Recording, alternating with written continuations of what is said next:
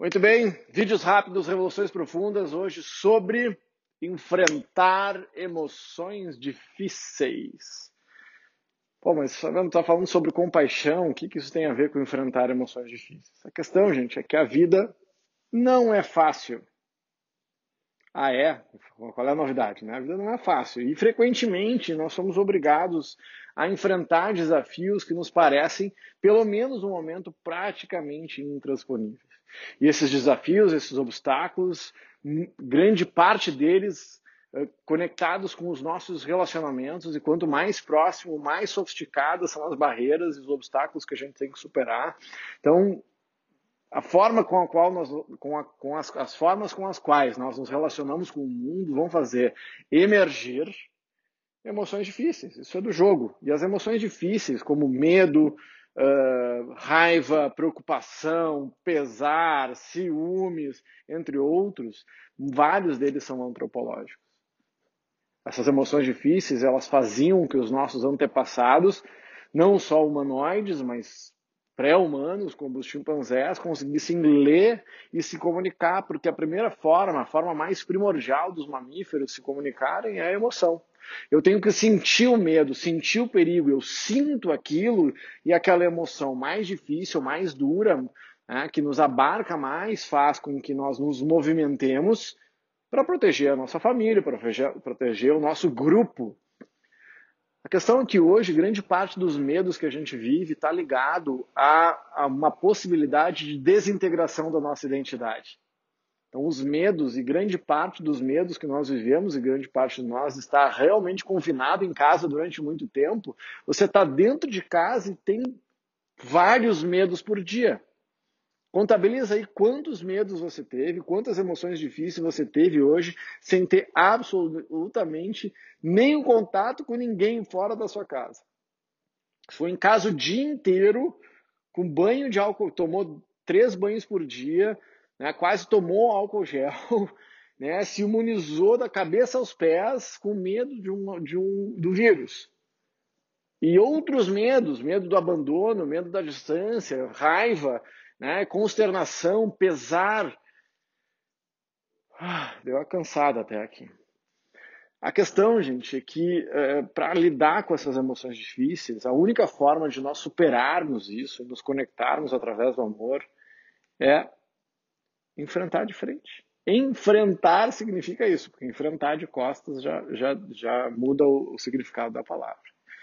Então, se colocar diante da dor, diante do pesar, diante da raiva, e encarar e aceitar que essas coisas fazem parte da nossa existência, é a única, é o único primeiro e grande passo para que a gente possa dar a volta por cima, ou pelo lado, ou por baixo, então, desenvolver essa habilidade. Não adianta correr dos problemas. Ah, o professor De Rose fala sobre isso, né? Se ficar, o bicho pega, se correr, o bicho come, mas se enfrentar, o bicho foge. E, o, e tem fases nisso, porque a última fase do enfrentamento é tornar-se amigo dos próprios sentimentos, é acolher aquela dor, acolher aquele pesar e aceitar isso sem tanta culpa, sem tanto martírio, sem tanto sofrimento.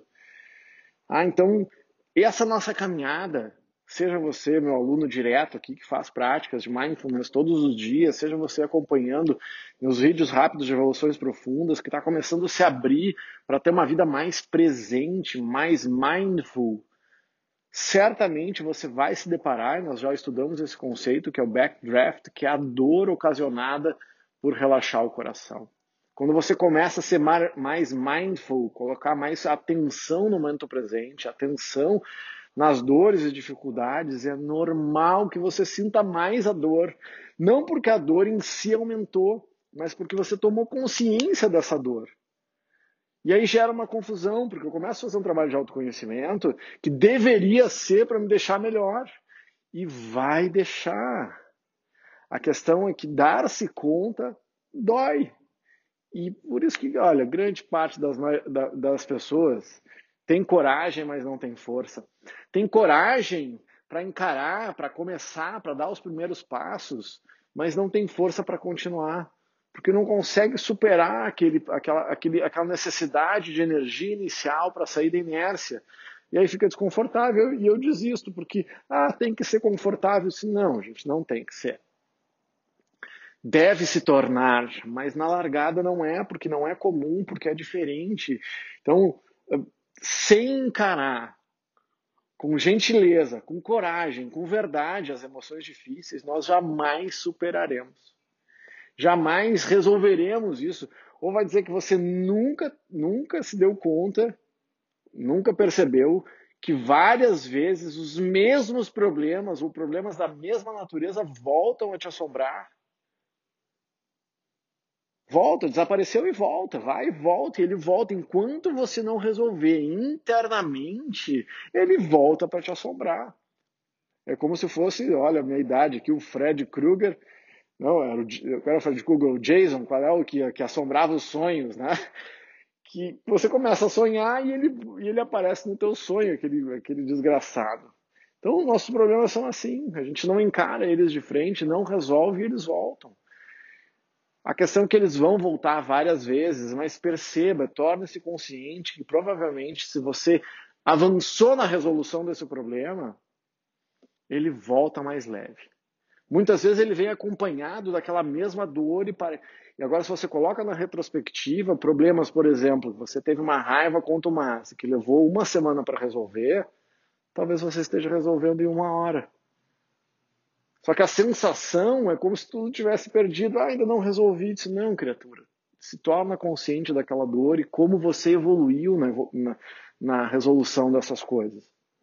Então, se você não enfrentar, não vai resolver. Você precisa ter coragem para entrar em contato com o seu emocional. Sem coragem, sem coração, não adianta nada, nada.